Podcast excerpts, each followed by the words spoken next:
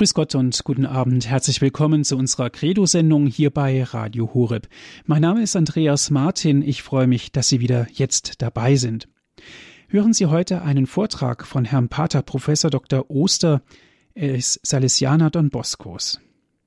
Der Vortrag trägt den Titel Der Glauben, der die Welt besiegt. Professor Dr. Oster hat diesen Vortrag im Rahmen der Ulrichswoche in Augsburg gehalten. Ich wünsche Ihnen nun viel Freude mit dem Vortrag mit dem Titel Der Glauben, der die Welt besiegt von Herrn Pater Professor Dr. Oster.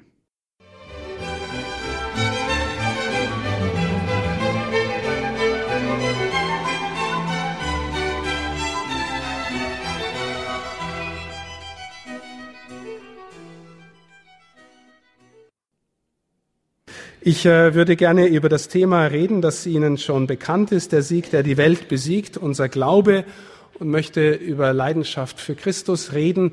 Allerdings in einem ersten Teil zunächst mal so eine Art Bestandsaufnahme machen.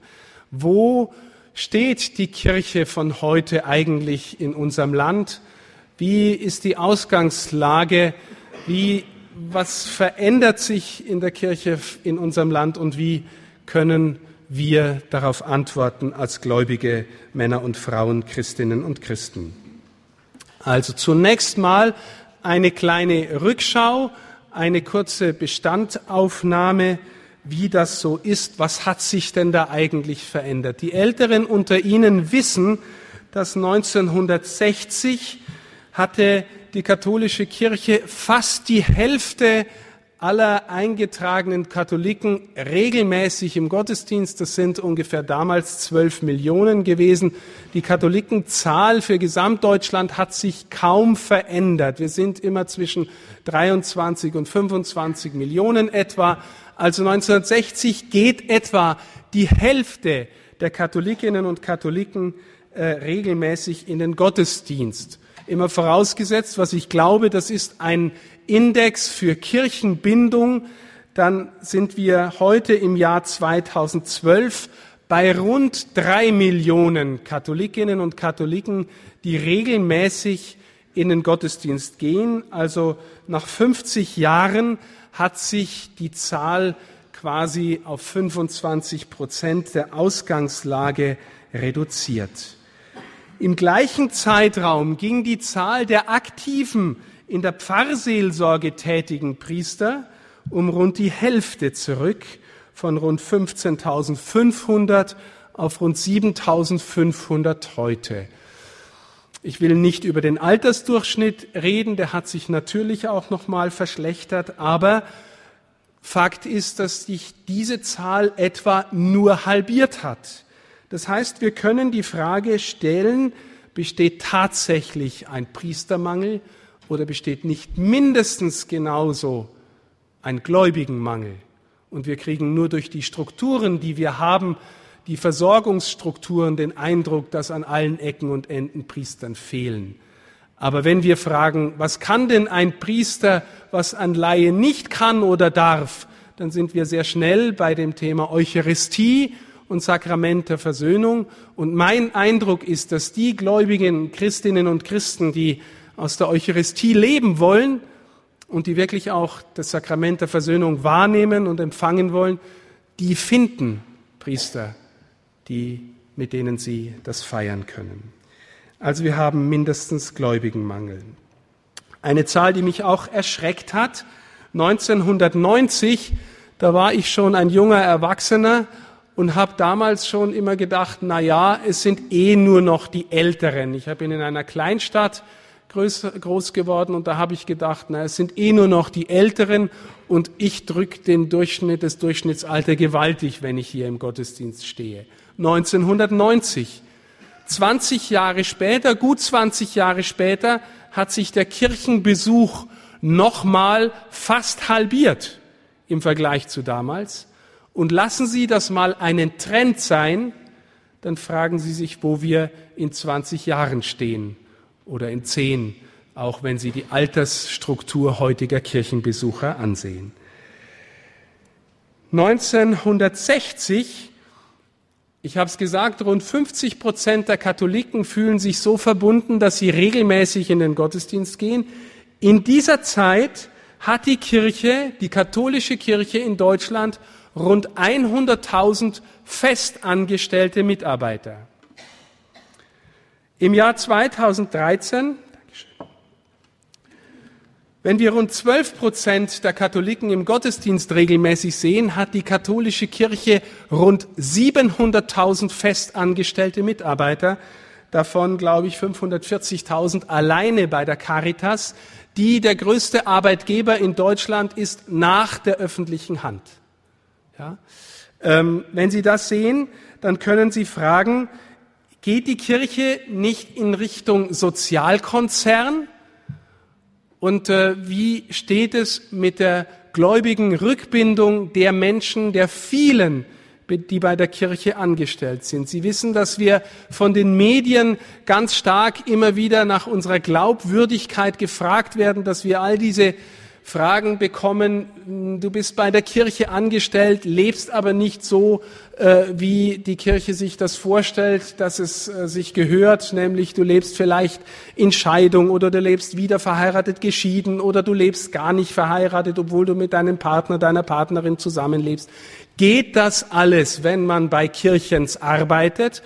Und äh, die Bischöfe und die Kirchenleitung hat natürlich auch mit einigem Recht ihre Schwierigkeiten, aber wenn Sie dieses Verhältnis sehen, wie sich das verändert hat, dann ist es völlig klar, dass wir diese Schwierigkeiten kriegen und immer noch mehr kriegen werden. Ja?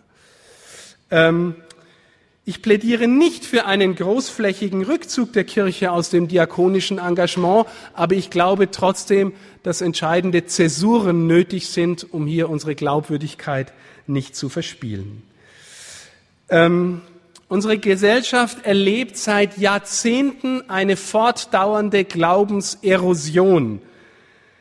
Es gelingt nur noch in Ausnahmefällen, den Glauben an die nächste Generation weiterzugeben. Vermutlich gibt es auch viele unter Ihnen, ältere Menschen oder Mittelalterliche, die Kinder haben und die sagen, ich bin doch gläubig, ich bin doch Katholikin, Katholik oder Christ. Und warum gelingt es mir nicht, dass meine Kinder meine Enkelkinder in den Glauben überzeugt hineinwachsen und überzeugend hineinwachsen. Das ist für uns und für viele ein großes Problem. Selbstverständliche Traditionen brechen ab. Selbstverständlich gelebte Gläubigkeit geht vielerorts mehr und mehr zurück, natürlich in der Stadt noch viel stärker als auf dem Land. Der Pluralismus an Lebensmodellen, an Sinnangeboten, an geistlichen oder pseudogeistlichen Angeboten nimmt beständig zu. Die Kirchen verlieren zunehmend Glaubwürdigkeit aus dem Grund, den ich angedeutet habe. Wir haben aber auch andere Debatten, zum Beispiel die natürlich die fürchterliche Debatte um den Missbrauch, vor kurzem die Debatte um die Pille danach, Kölner Krankenhäuser, wenn Sie die Medien verfolgt haben, wissen Sie, wovon ich rede. Das ganze große Thema Sexualmoral wird diskutiert, das Kirchensteuerthema wird diskutiert, die Kirche als Arbeitgeber mit ihren Anforderungen. All das bringt uns zunehmend, zumindest in der Kirche, in der Öffentlichkeit, in die Frage nach der Glaubwürdigkeit.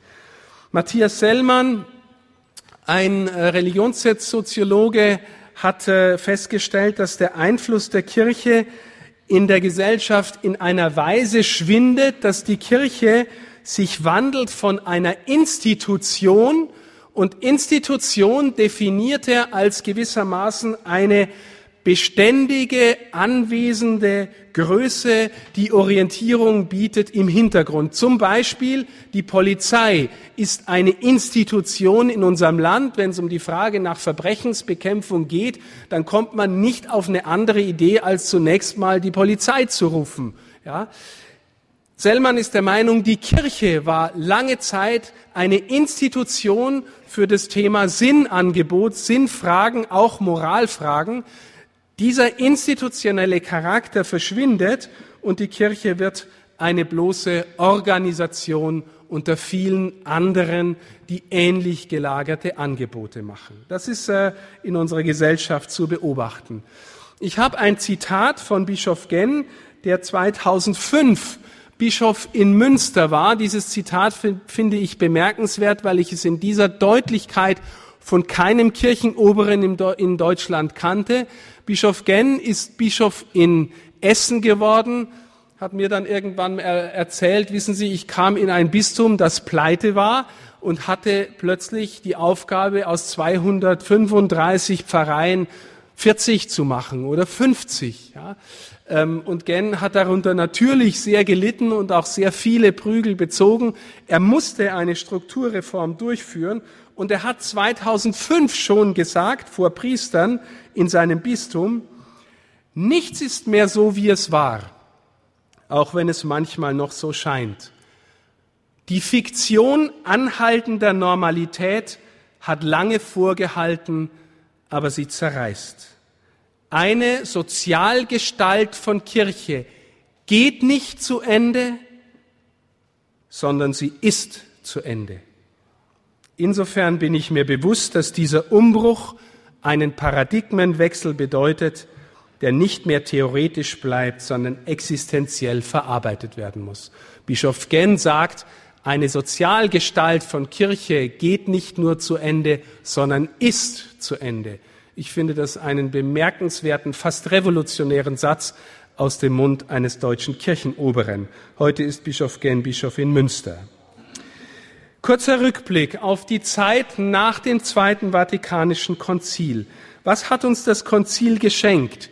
Wir haben gelernt, dass die Kirche offen sein kann und darf und soll zur Welt hin, dass wir gesprächsfähig sein können und sein sollen zur Welt hin. Wir sind gesprächsfähig mit den Religionen und mit den Brüdern und Schwestern, die auch an Christus glauben, die nicht zur katholischen Kirche gehören. Wir haben gelernt, dass wir ein neues Verständnis von Offenbarung gewonnen haben. Es geht nicht mehr darum, dass die Kirche nur instruiert, nicht nur Sätze über die Wahrheit des Glaubens von oben nach unten sagt, sondern wir haben gelernt, dass Offenbarung selbst Mitteilung Gottes ist. Das ist eine Erfahrung, die in der charismatischen Erneuerung aus meiner Sicht zutiefst angekommen ist. Gott schenkt sich selbst und er lehrt nicht nur in Sätzen. Ja, das tut er auch. Das ist nicht nur falsch, aber es ist nicht das Ganze, meine Damen und Herren. Das hat uns das Konzil geschenkt und sie hat das Konzil hat deutlich gemacht, dass die Kirche der Ort ist, in dem diese Selbstmitteilung Gottes passiert und in der wir alle deswegen eingeladen sind, nicht nur Liturgie zu rezipieren, nicht nur passiv empfangende Schafe zu sein, sondern aktiv teilnehmende, mitfeiernde, mitbetende, mitsingende Subjekte des eigenen Glaubens, die in der Lage sind, Gott zu empfangen in seiner Selbstmitteilung und ihn zur Welt zu bringen. Wir haben gelernt, dass wir alle, nicht nur die Berufschristinnen und Christen, nicht nur die Priester und die Ordensmenschen, eine Verantwortung für den Glauben haben, die sie auch wahrgenommen haben. Nicht? Wir haben gelernt, dass es dass Gläubige Mitverantwortung in den Pfarreien übernehmen können, in den Pfarrgemeinderäten, dass sie Katechesen für Firmlinge, Kommunionkinder halten können und auf diese Weise und andere beitragen zum Glaubens, zur Glaubensweitergabe.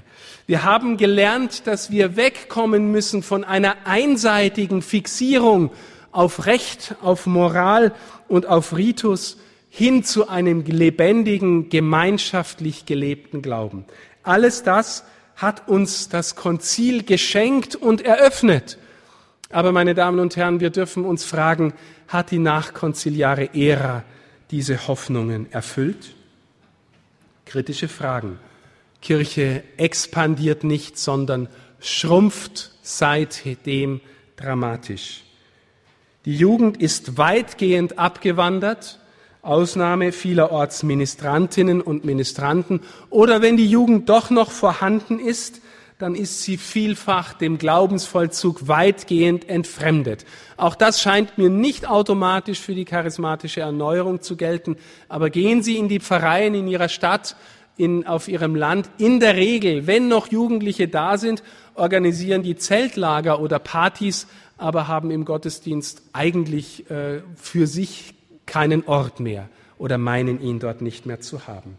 Das Durchschnittsalter der regelmäßig praktizierenden Katholiken, wie man früher gesagt hat, steigt beständig. Die Sakramentenkatechese scheint ein Scheitern auf der ganzen Linie zu sein, meine Damen und Herren, wenn wir uns fragen, was wird an Inhalten weitergegeben in der Kommunionkatechese, in der Firmenkatechese. Also ich bring's mal auf die Schlagworte. Erstkommunion bedeutet, du bist ein Freund, eine Freundin von Jesus und darfst mit ihm leben und darfst mit ihm Gemeinschaft haben.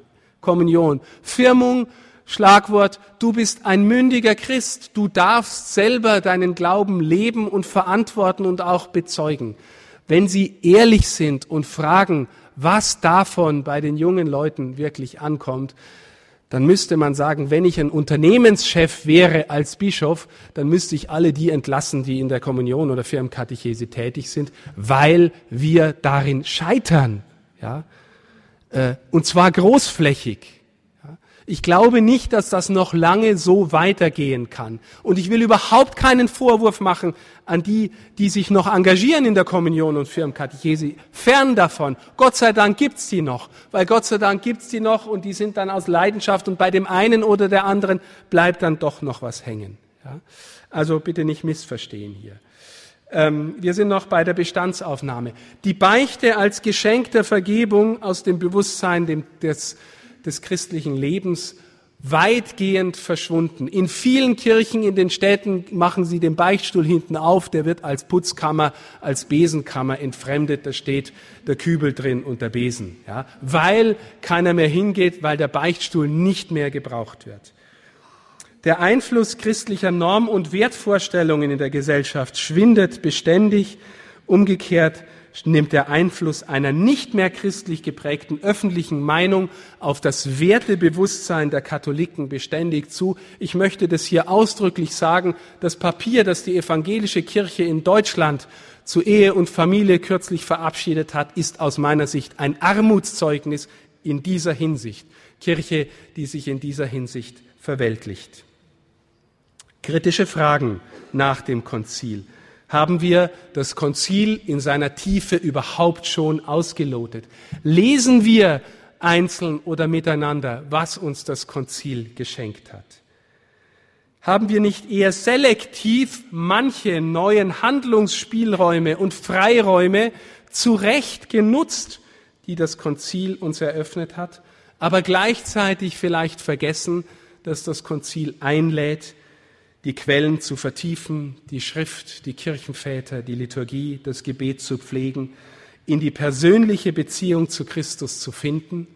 Ein Schlüsselkapitel des Konzilstextes Lumen Gentium, eines der wichtigsten Texte des Konzils, die Konstitution über die Kirche, hat ein Schlüsselkapitel, in dem von der Berufung aller zur Heiligkeit die Rede ist. Jeder Christ, jede Christin als Getaufter ist zur Heiligkeit berufen. Ein Kapitel, das so gut wie gar nicht rezipiert worden ist in der nachkonziliaren Ära. Haben wir nicht leichtfertig vom mündigen Christen gesprochen und wo, wo tatsächlich noch keine Mündigkeit im Glauben vorhanden ist und keine Befähigung zu dieser Mündigkeit erfolgt ist?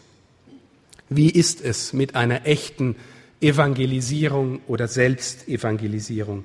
Wie steht es mit der tieferen und die auch jetzt mögliche aktive Teilnahme an einem Verständnis und inneren Mitvollzug der Liturgie? Auch hier scheint mir die charismatische Erneuerung einen großen Schritt weiter zu sein als so vieles, was so in unserem durchschnittlich erlebten Katholizismus praktiziert wird. Auch hier wieder, mir geht es nicht um Schelte, mir geht es auch nicht um Vorwurf, aber Sie haben oder viele von Ihnen haben die Chance ergriffen, die auch in diesem, in diesem Geschenk, das uns das Konzil gemacht hat, ergriffen. Weitere kritische Fragen. Wir sind immer noch bei der Bestandsaufnahme. Wie steht es mit der Durchdringung unserer Kultur mit dem Evangelium? Ist es nicht eher so, dass unsere säkulare Kultur mehr und mehr die Kirche durchdringt und vielleicht da und dort auch aushöhlt. Aber diese Durchdringung der Kultur ist Auftrag des Konzils an uns alle. Haben wir nicht eher sakramentalisiert statt evangelisiert? bitte das Wort Sakramentalisierung nicht verkehrt verstehen. Ich habe nichts gegen Sakramente, um Gottes Willen. Aber so der Versuch, am besten muss jedes Kind auf jeden Fall irgendwie erreicht werden ähm, mit unserer Sakramentenkatechese und dann Hauptsache es hat, äh, ist gefirmt worden und alles andere ist dann nicht mehr so wichtig. Äh, so eine Haltung oder so eine Praxis erleben wir vielfach und äh, wir haben das Gefühl, dass das Thema Evangelisierung bei dem Ganzen nicht so wirklich nachkommt. Das gilt meines Erachtens nicht nur für Firmung und Erstkommunion, es gilt meines Erachtens auch für die Ehepastoral. Heutzutage genügt es, äh, eine halbe Stunde ein Gespräch mit dem Pfarrer zu führen, der dann die Ehe durchführt oder der, der bei der Ehe assistiert. Und nachher wundert man sich darum, warum die Kirche so ein strenges Eheverständnis hat. Nicht jedes Kind versuchen wir immerhin noch in mehreren Wochen, manchmal Monaten auf die Sakramente vorzubereiten. Bei der Ehe genügt manchmal das halbstündige Gespräch mit dem Priester. Also auch das würde ich unter der, unter der Überschrift Sakramentalisierung statt Evangelisierung laufen lassen. Aber bitte nicht Sakramentalisierung falsch verstehen. Ist unsere Verkündigung nicht ein wenig einseitig geworden, etwas zugespitzt? mit den vorrangigen Themen Liebe, Freude, allgemeine Menschlichkeit. Ich habe mal ein bisschen zynisch hingeschrieben, Christentum reduziert auf Nettsein. Ja? Meine Damen und Herren, Christentum ist nicht Nettsein. Aber das gängige Verständnis ist, äh, wenn Sie mit jemandem, der nicht zu Ihrer Bewegung gehört, äh, von Ihrem Nachbarn, Ihrer Nachbarin vielleicht, na, ich bin ja ein guter Christ, ne? ich bin ja nett und durchkomm was. Das ist so Christentum reduziert auf irgendwie eine Wohlfühlspiritualität oder Mentalität.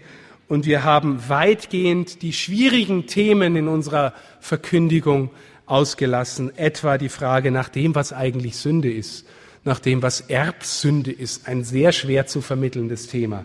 Was das Kreuz bedeutet, was das Gericht bedeutet, was die Hölle bedeutet, wie auch immer. Wir hören in der Verkündigung wenig über solche Themen. Die Gefahr dabei ist, dass dabei auch das Glaubenswissen verloren geht, ähm, wenn es gar nicht mehr so wirklich darauf ankommt, auch in eine Entscheidung für den Herrn zu finden, ja, wenn es irgendwie um einen allgemeinen, netten Humanismus geht, dann brauche ich am Ende weder eine Kirche noch einen Pfarrer, aber vor allem brauche ich dann auch keinen Erlöser mehr, der mich von etwas erlösen will und kann. Die Frage ist, ist damit nicht zugleich der Verlust echter Gläubigkeit verbunden, zum Beispiel an die Gottheit Jesu, an die reale Auferstehung Jesu, an die Realpräsenz Christi in der Eucharistie, an die Erlösung von meinen Sünden. Nur ein paar Schlagworte seien hier hingeschrieben. Ich bin relativ überzeugt davon, dass auch die Mehrheit heutiger Kirchenbesucher, wenn sie sie fragen würden, na, ist Jesus wirklich Gott? Vielleicht sagen würden, auf jeden Fall war er ein ganz toller, ja. Äh, irgendwie ein Vorbild auch, sowas, ja. Aber Gott, naja, ne, das kann man vielleicht heute so doch nimmer so sagen. Also Verlust echter Gläubigkeit allenthalben. Auch hier wieder keine Schelte. Die Frage ist, woher sollen es die Menschen denn haben?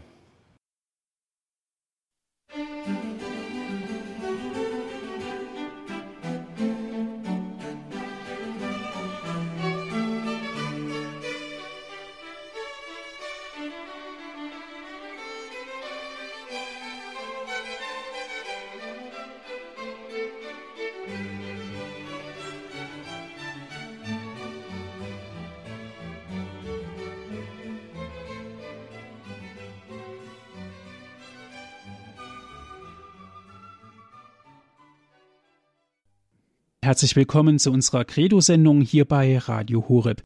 Der Glauben, der die Welt besiegt, das ist ein Vortrag, den Pater Professor Dr. Oster im Rahmen der Ulrichswoche in Augsburg gehalten hat. Hören Sie nun weiter den Vortrag. Thesen. Eine bestimmte Gestalt von Volkskirche ist vielerorts schon zu Ende und geht andernorts zu Ende. Siehe das Zitat von Bischof Genn. Ich bin nicht so wirklich überzeugt, dass Volkskirche allgemein schon am Ende ist und ich bin auch gar nicht dafür, dass Volkskirche zu Ende geht, aber ich glaube, wir müssen uns darauf einstellen, dass eine bestimmte Gestalt von Volkskirche zu Ende geht. Der Säkularisierungsprozess wird, wenn wir nicht äh, große Aufbrüche erleben, es kann sein, dass die Gnade, dass Gott, das wirkt in uns und auch durch uns.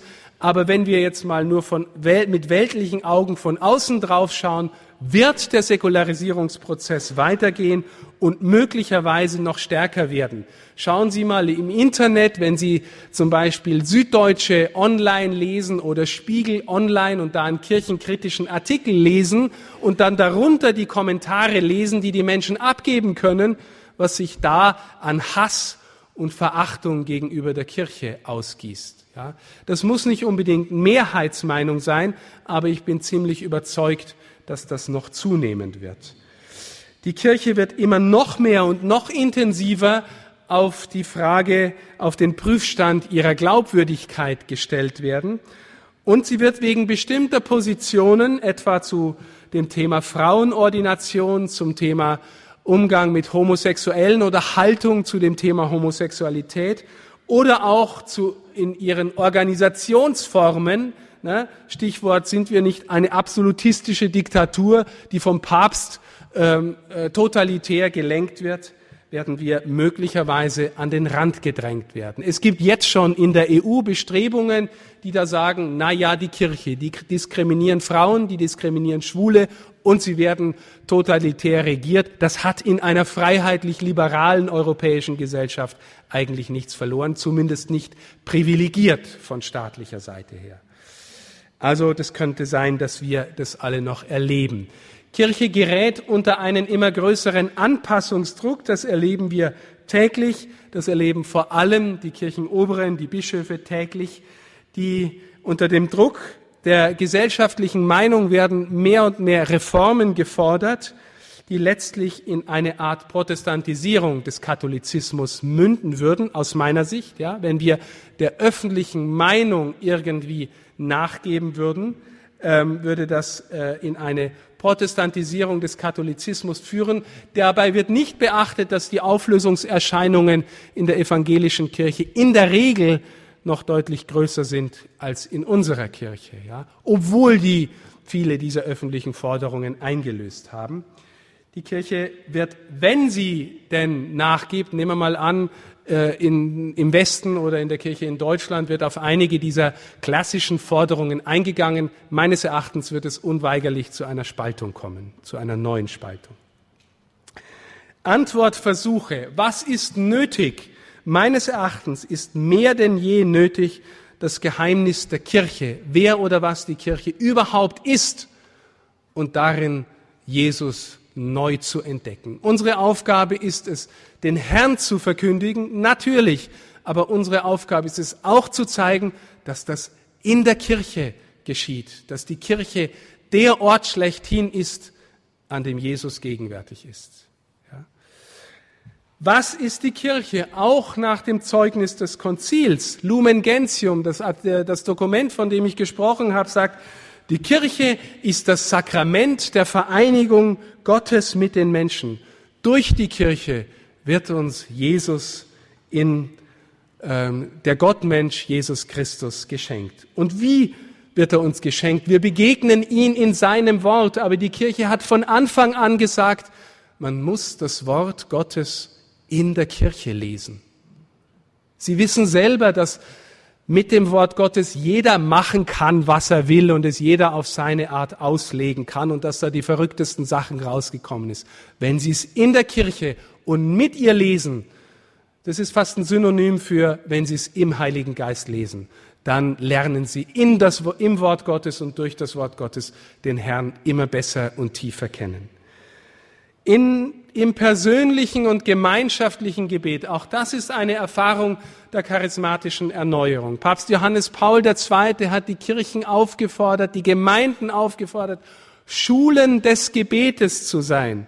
Ich glaube, meine Damen und Herren, Sie sind es mehr als die meisten Gemeinden und Vereine draußen. Die sind es natürlich auch. Man lernt in jeder Kirche irgendwie beten, Vater unser beten oder Ave Maria beten oder man lernt irgendwie im Gottesdienst mitbeten. All sowas. Keine Frage, auch keine Schelte.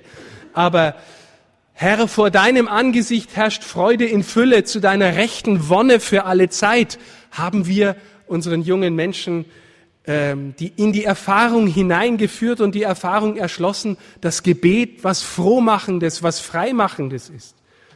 Dass wir im Gebet wirklich dem Herrn begegnen können, einzeln und miteinander, oder ist für viele unserer jungen Leute beten nicht irgendwie, wo sie zunächst mal sagen, um Gottes Willen. Ne? Wenn zu uns nach Benedikt Beuern junge Leute ins Aktionszentrum kommen, in die Jugendbildungsstätte, dann haben viele zunächst mal die Befürchtung, um Gottes Willen, ich bin hier im Kloster, ich muss jetzt die ganze Zeit beten. Ja? Äh, was haben wir da für eine Erfahrung von Beten vermittelt bislang? Aber ohne das Gebet, ohne das Atemholen der Seele in Gott ist überhaupt kein keine Kirchenerfahrung wirklich möglich.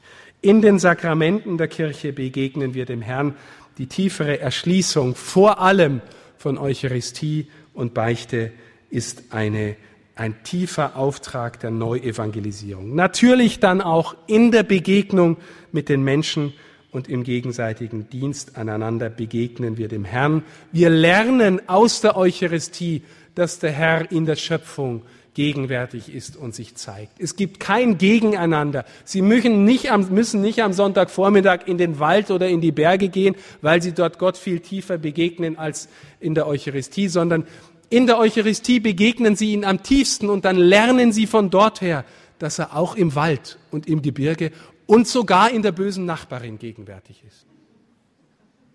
Ein ganz wichtiger Punkt für mich. Kirche ist zuallererst Wohnort Gottes in der Welt. Und in wem wohnt er am tiefsten, am ausdrücklichsten, am heiligsten, am reinsten? In der Mutter des Herrn. Je tiefer sie zu einem persönlichen Verhältnis auch zu Maria finden, desto näher sind sie automatisch an Jesus, weil er in ihr wohnt und in ihr gegenwärtig ist. Es gibt keine verkehrte Konkurrenz zwischen ihrem Verhältnis zu Maria und ihrem Verhältnis zu Jesus. Sie gehen zu ihr, wenn sie in die Kirche gehen, gehen sie an den Ort, an dem er wohnt, gehen sie in gewisser Hinsicht, leben sie in ihr und mit ihr, weil er dann in ihr auch ihnen begegnet. Weitere Antwortversuche. Wie geschieht oder was geschieht durch unsere Vereinigung mit Christus, meine Damen und Herren? Wir müssen den Menschen auch von uns her zeigen, dass sich was verändert hat, seit wir mit Jesus leben.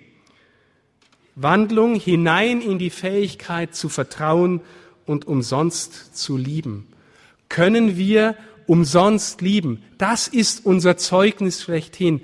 Den anderen Menschen um seinetwillen meinen ihm um seinetwillen dienen, nicht nochmal deswegen, weil er uns was bringt, auch nicht deswegen, weil ich dann als Priester zählen kann, wie viel jetzt noch in der Kirche dazugekommen sind. Ich diene dem Menschen nicht, damit ich meine Kirchenbesucherzahlen erhöhen kann. Wir müssen lernen, jeder immer mehr. Die Sünde steckt auch in uns, die Liebesunfähigkeit steckt in jedem von uns. Aber Jesus befreit uns hinein in die Fähigkeit, umsonst zu lieben.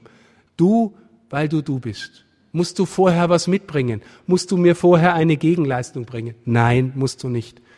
Ich bin durch den Herrn, nicht aus eigener Kraft, in der Lage, dir die Füße zu waschen, egal wer du bist. Warum? Weil ich ein Kind Gottes bin, weil der das tut und getan hat. Das ist unser Zeugnis. Und der Johannes Evangelist sagt sogar, das ist das einzige Zeugnis, das uns unterscheidet von der Welt. Die Liebe umsonst. Wirkliches Gehen im Glauben heißt Christus ähnlicher werden und nicht Anpassung an eine glaubensloser werdende Welt und deren Regeln und seien sie noch so moralisch. Meine Damen und Herren, es ist möglich, ja, es ist möglich, dass sie alle moralischen Regeln erfüllen. Es ist möglich, dass sie die zehn Gebote perfekt halten. Es ist möglich, dass sie nach außen gesehen ein perfekter Christ sind. Und Entschuldigung, wenn ich das sagen muss, am Ende doch nicht dabei sind. Wenn ich allen Glauben hätte, sagt Paulus, wenn ich alle Erkenntnis Gottes hätte, wenn ich alle Regeln erfüllen würde, die die Kirche stellt, Paulus geht so weit zu sagen, und wenn ich meinen Leib dem Feuer übergäbe, also ein Märtyrer würde, einfach weil ich mir einbilde, das gehört so, und hätte die Liebe nicht. Vergiss es.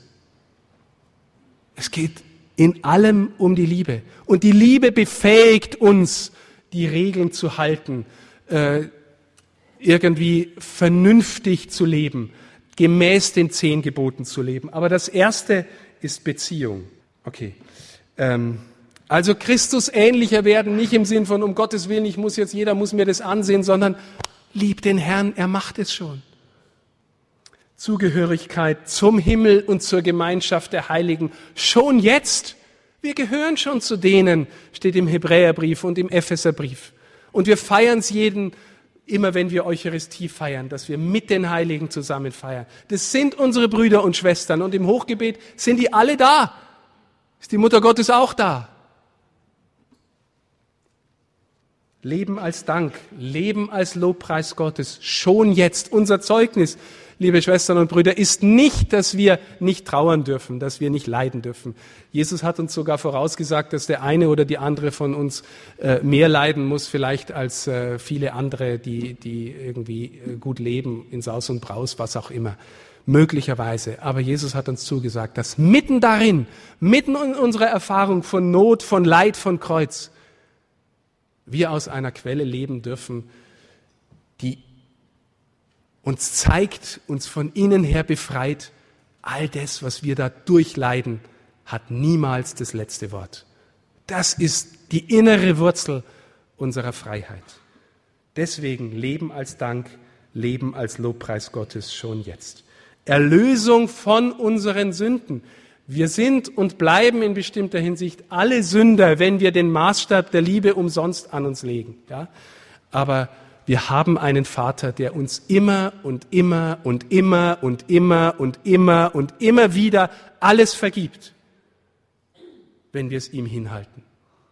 Siebenmal? Nee, nicht siebenmal. Immer wieder, immer, siebenmal, siebenmal, sieben, sieben, immer wieder.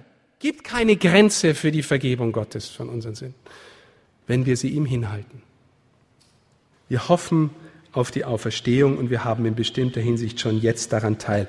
Meine Damen und Herren, das ist unser Reichtum. All das schenkt die Kirche jedem, der danach sucht, bietet die Kirche in Christus jedem Menschen an.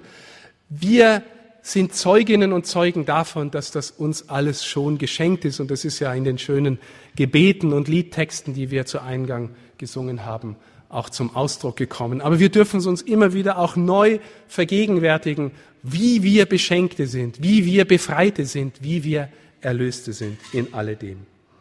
Es geht also nicht zuerst um Strukturveränderungen in der Kirche. Vergessen Sie, na ja, okay, man kann schon drüber diskutieren, das ist schon auch äh, nicht so ganz unwichtig, ja, aber das ist doch nicht das Erste. Es geht nicht zuerst um Zölibat, auch nicht um den Umgang mit Homosexuellen, um den Umgang mit wieder verheirateten Geschiedenen. Aber ich möchte dazu jetzt schon noch mal kurz was sagen. Ja? Ähm, ein wunderbares Beispiel, wieder verheiratete Geschiedene. Ich habe eine Freundin, die ist, äh, äh, die gehört zu einem Säkularinstitut und hat äh, auch Gelübde gemacht und sie sitzt in einer Messe bei einer Familienfeier. Neben ihr sitzt die zweite Frau ihres Vaters.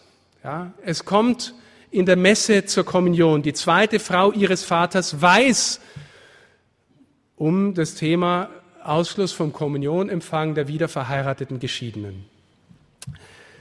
Diese Frau sagt zu meiner Bekannten, sie sitzen im Gottesdienst nebeneinander, es kommt zur Kommunion, sie sagt zu meiner Bekannten, ich habe solche Sehnsucht, darf ich auch gehen?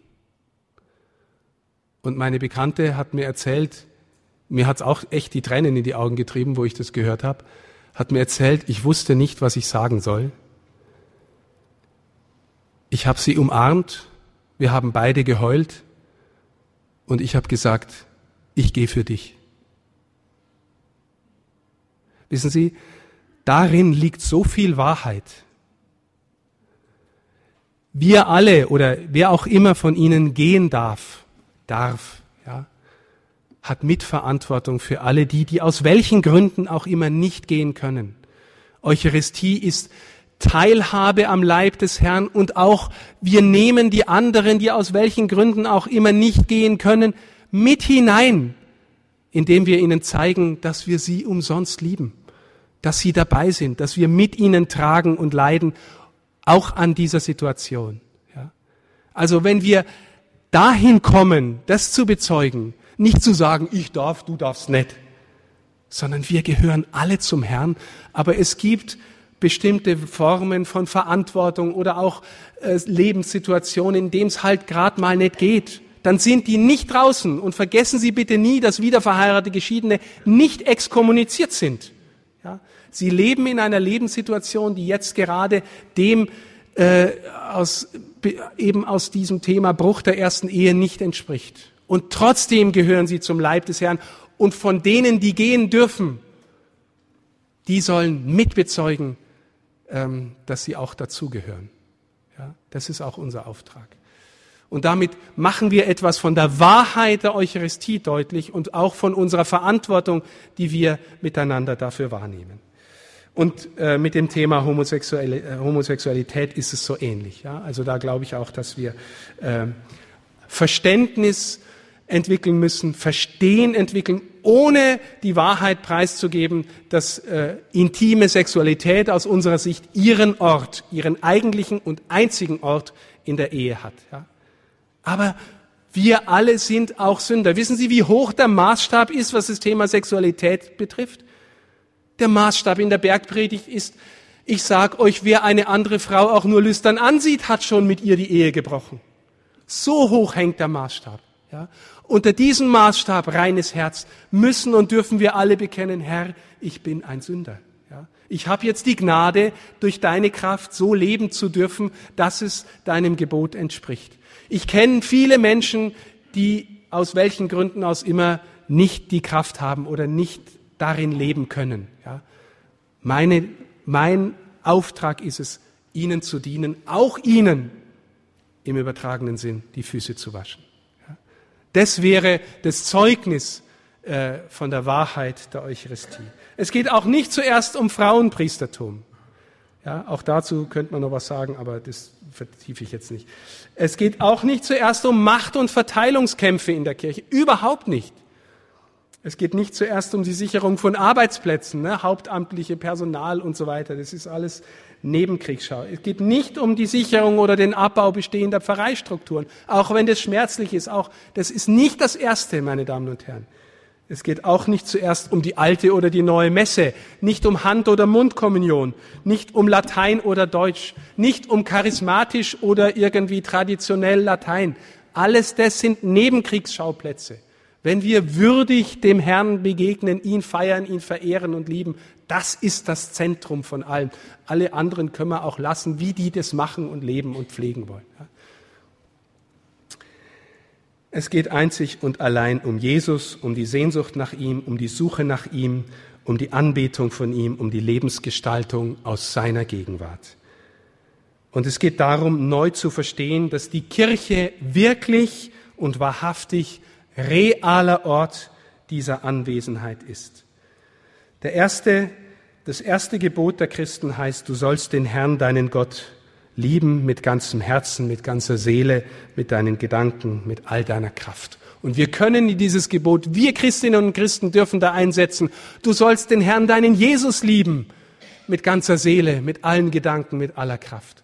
Und wenn du ihn lieben lernst, dann lernst du immer mehr verstehen, wer der Vater ist und dass er genauso der Anbetung und der Liebe und aller Ehre würdig ist. Wer mich sieht, sieht den Vater. Und der Thomas hat es noch nicht kapiert und sagte, Herr, zeig uns den Vater, ne? Äh, nach drei Jahren unterwegs sein. Und Jesus sagt, wer mich sieht, sieht den Vater. Ich bin der Weg, die Wahrheit und das Leben. Niemand kommt zu ihm, außer durch mich.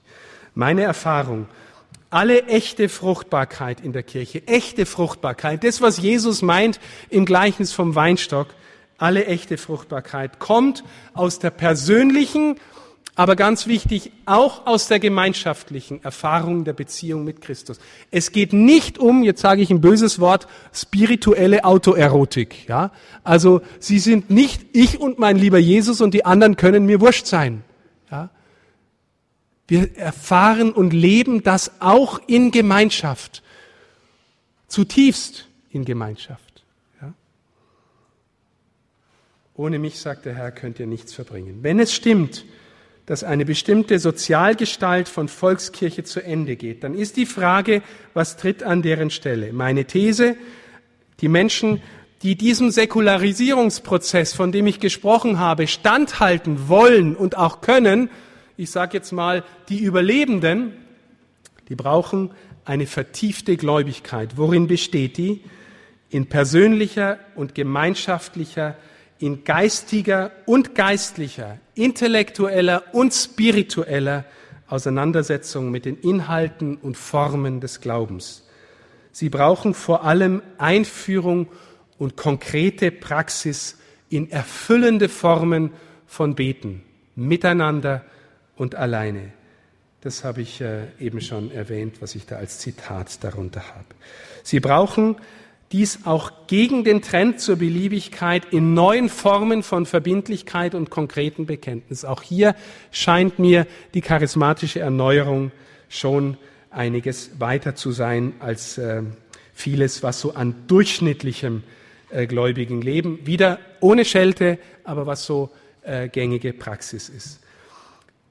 Meines Erachtens solche Notwendigkeiten die, wie ich sie hier versuche anzudeuten, kann eine Pfarrei in der Regel kaum ausreichend Antworten geben. Das heißt, die Menschen werden suchen, sie werden ähm, äh, zu, vor allem entweder zu Orten gehen, wo sie den Eindruck haben, da lebt geistliches Leben, da ist von innen her irgendwie die Kraft Gottes, die Gegenwart Gottes spürbar, da gehe ich hin, geistliche Zentren, oder sie gehen, wie Sie alle, auch zu Gemeinschaften, in denen der Glaube erklärt, vertieft, verbindlich gelebt und gefeiert wird, zum Beispiel eben in den Gruppen der charismatischen Erneuerung.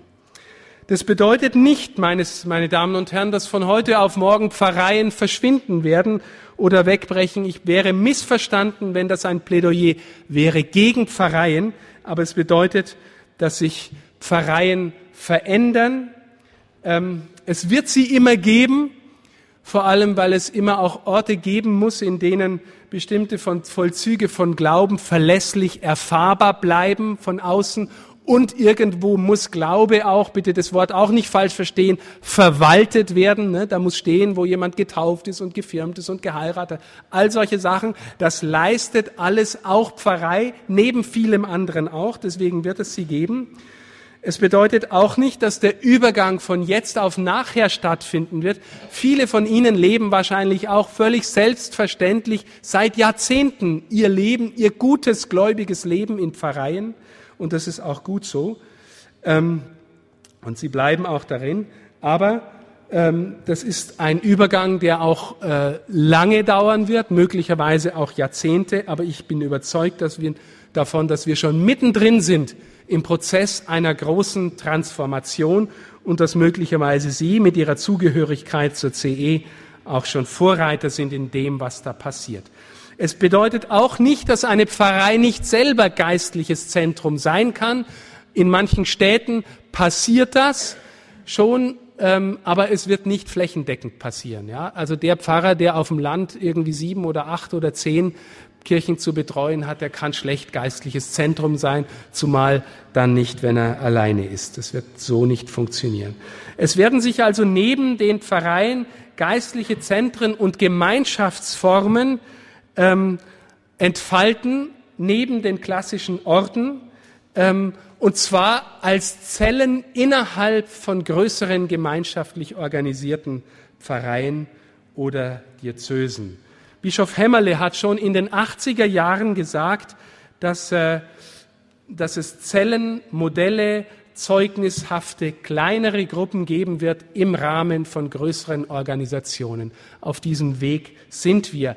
Gestern erst habe ich wieder gehört, die Diskussion, ja, aber wenn wir jetzt die Pfarreien verändern und dann gibt es so große Strukturen und das ist doch dann gegen das Personalprinzip, Glaube wird Personal vermittelt.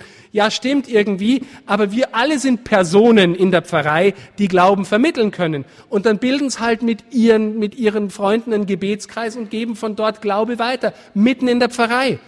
Ja, also wir alle sind mündige Christinnen und Christen und verantwortlich für die Weitergabe unseres Glaubens. Bischof Hohmeier, Europabischof damals in Hildesheim, hat gesagt, Pfarreien werden Gemeinschaften von Gemeinschaften sein. Ich habe es im Blick.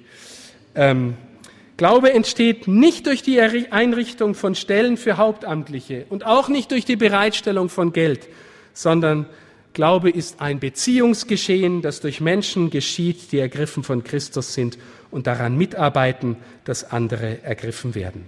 Fazit. Leidenschaftliches Leben mit Christus. Es geht darum, ihn zu erkennen, immer neu, immer tiefer zu erkennen, ihn wieder zu erkennen in den Mitmenschen, in der Schöpfung. Es geht um konkretes Leben aus der Freundschaft mit ihm, dort immer tiefer hineinzuwachsen. Er ist unser Freund. Merkt man an Ihnen, Ihrem Leben, an meinem Leben, mit wem wir befreundet sind? Es geht um persönliche, gemeinschaftliche Formen des Gebets und des Gotteslobes. Es geht um die Gotteserkenntnis aus seinem Wort. Wir Katholiken sind nicht so gut im Umgang mit der Schrift. Wir dürfen es lernen. Übrigens auch von unseren protestantischen Brüdern und Schwestern, die das in der Regel ein bisschen besser können. Es geht um die Neuentdeckung, dass christlicher Glaube zuerst Ereignis von Beziehung ist es geht um die Erfahrung von Sinn, von Wahrheit und Schönheit, von dem, was uns in Jesus geschenkt ist und dass wir davon berührt sind. Es geht um die Anerkenntnis der Größe Gottes und seiner Liebe, um die Erfahrung, dass daraus die Vergebung der Sünden für uns alle möglich ist. Es geht darum, die Menschen in der Kirche ihnen helfen, neu befähigt zu werden, neu und anders zu leben, als glaubende und hoffende und liebende Menschen. Und es geht schließlich auch darum, die Menschen, die der Herr uns schenkt, egal wen, in dieses Geheimnis des Lebens mit hineinzunehmen durch das Zeugnis des Füßewaschens aneinander. Ich danke Ihnen für Ihre Aufmerksamkeit.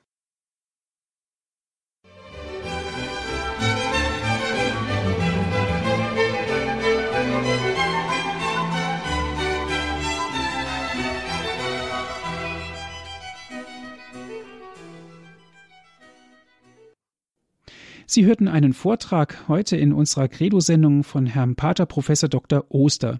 Er ist Salesianer Don Boscos. Der Vortrag trug den Titel Der Glauben, der die Welt besiegt. Professor Dr. Oster hat den Vortrag im Rahmen der Ulrichswoche in Augsburg gehalten. Wie immer gibt es auch diesen Vortrag zum Nachhören auf CD. Wenn Sie gerne einen Mitschnitt möchten, rufen Sie unseren CD-Dienst an unter folgender Telefonnummer 08323 9675 120. Noch einmal 08323 9675 120. Wenn Sie von außerhalb Deutschlands anrufen, bitte vorab 0049 wählen. Weiter geht es dann mit der 8323 9675 120. Auf unserer Internetseite gibt es auch den Vortrag zum Herunterladen als MP3-Datei www.hore.org ist unsere Internetadresse www.hore.org. Ich darf mich für heute von Ihnen verabschieden, wünsche Ihnen noch viel Freude im weiteren Programm hier bei Radio Horeb. Alles Gute und Gottes reichen Segen wünscht Ihnen Ihr Andreas Martin.